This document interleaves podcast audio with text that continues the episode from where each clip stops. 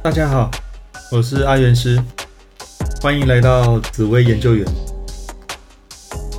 最近看了一部韩剧，叫《黑暗荣耀》。剧情描述由宋慧乔饰演的女主角文童莹，在高中时代遭受到同学的霸凌。当自己遭遇霸凌时，想求助师长，师长却还反过来检讨被害者。导演拍摄的手法相当黑暗，特意让整部影集的配色都偏暗，要用心才看得出深色场景的剧情。整部片凌虐的剧情非常久，应该是想累积观众的愤怒情绪，为之后的复仇埋下伏笔。看影片的过程中，阿元师在想。到底哪颗主星能够忍受这么高压折磨后，还能够展开复仇计划呢？那就非廉贞莫属了。在阿元师学习紫微斗数，了解完廉贞的星性后，就觉得这颗星真的是大内高手，不但拥有异于常人的忍耐力，还有积极的求生意志及复仇能力。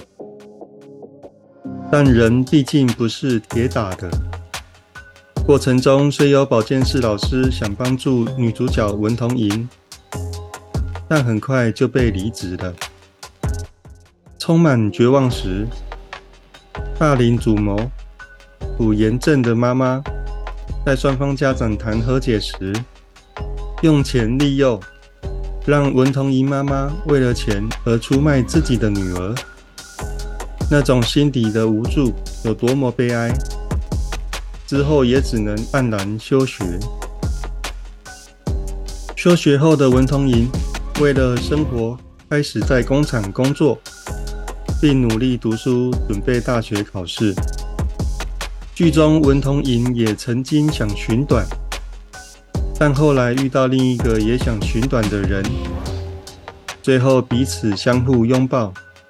成为生命中的贵人。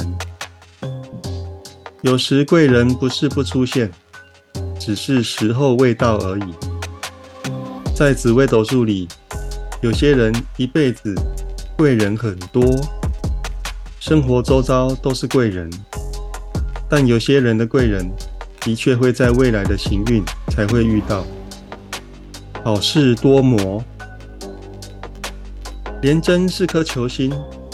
几乎所有的事都往自己肚子里吞，累积越多，能量越强。女主角承受的霸凌，以剧中的场景，似乎也只能转化为复仇的动力。每天都在计划未来该如何复仇，这是廉贞很擅长的事。只可惜激发出来的是廉贞最黑暗的力量。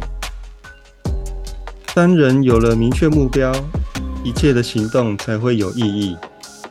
剧情中再再展现文童莹精心策划的复仇计划，包括了动手打他的老师有气喘，而且对花过敏，他必须长时间规划，再一步步执行的行为，真是像极了廉贞在决定对付一个人时所花的心力。剧中有个场景，文童莹单枪匹马到高中体育馆见加害五人组，仿佛在宣誓复仇即将开始，各位等着接受报应。敢直接站出来挑战对手，这并不是廉贞的风格，必须有个敢冲撞、不怕对抗的星耀，那七煞就会是个好选择。另一幕，在最主要加害者胡延正回母校接受表扬时，文同莹独自一人在台下拍手喝彩，当众挑衅也是七煞的拿手好戏。数年后，胡延正当上气象主播，还跟有钱的老公何杜里结婚生子。但就在孩子上小学后，班上来了个新的班导师，正是蛰伏多年的文同莹，让当年的霸凌者胡延正开始回想自己当初如何对待文同莹，每天疑神疑鬼。提心吊胆的担心小孩安危，真是非常的功于心计。文同莹知道要复仇，光靠一个人的力量是不够的。一方面要联合次要敌人对付主要敌人，另一方面进行了分化胡延正老公和杜岭的计划，也非常的有耐心向学长朱如珍学习围棋。为的是接近何杜里，吸引对方，并开始进行拉拢。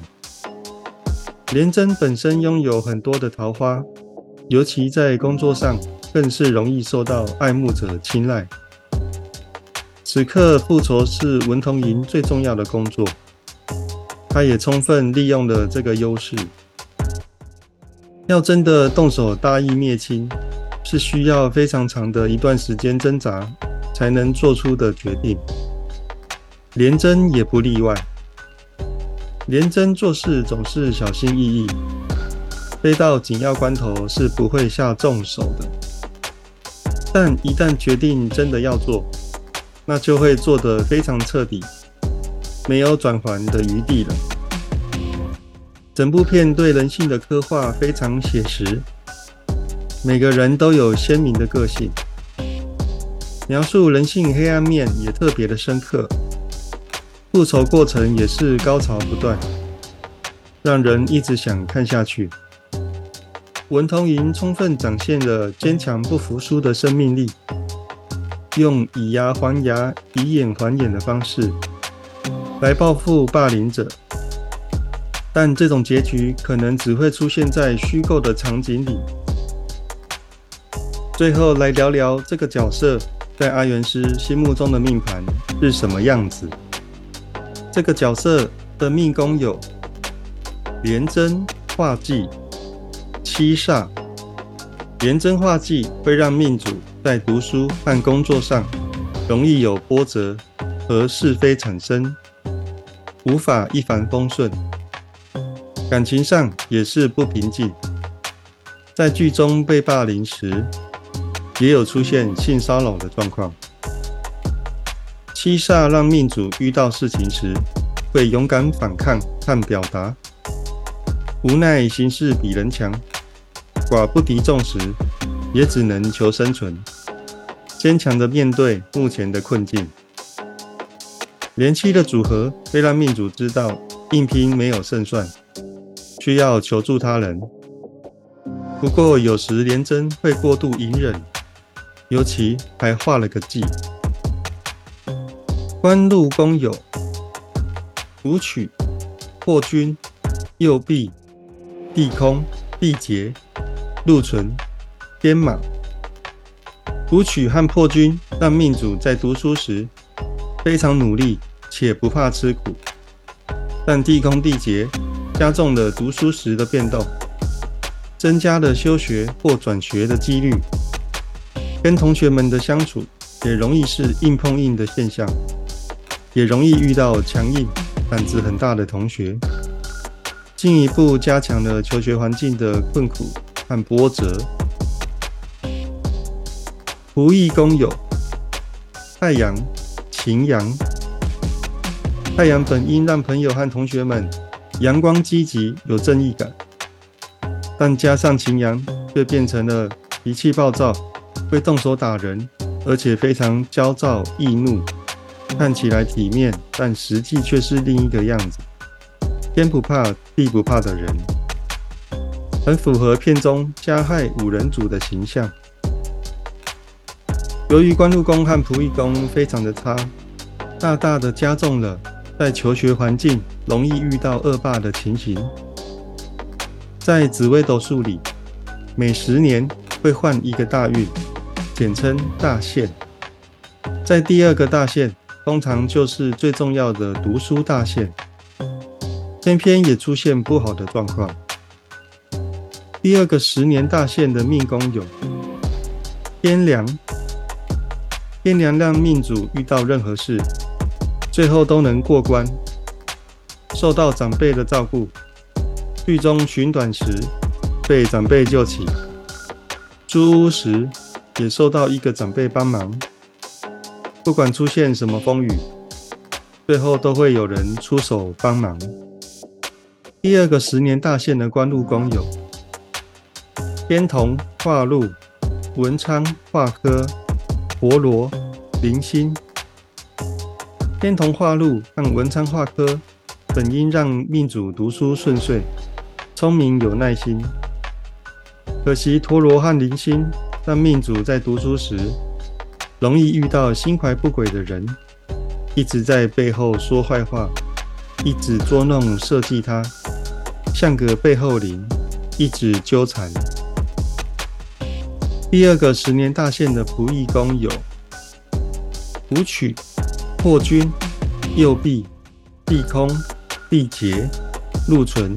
天马、武曲破军、地空地劫，让同学和朋友的个性变得非常强势、叛逆、固执又暴躁，也增加了动手打人的机会，完全无法沟通，情绪起伏难以捉摸的大。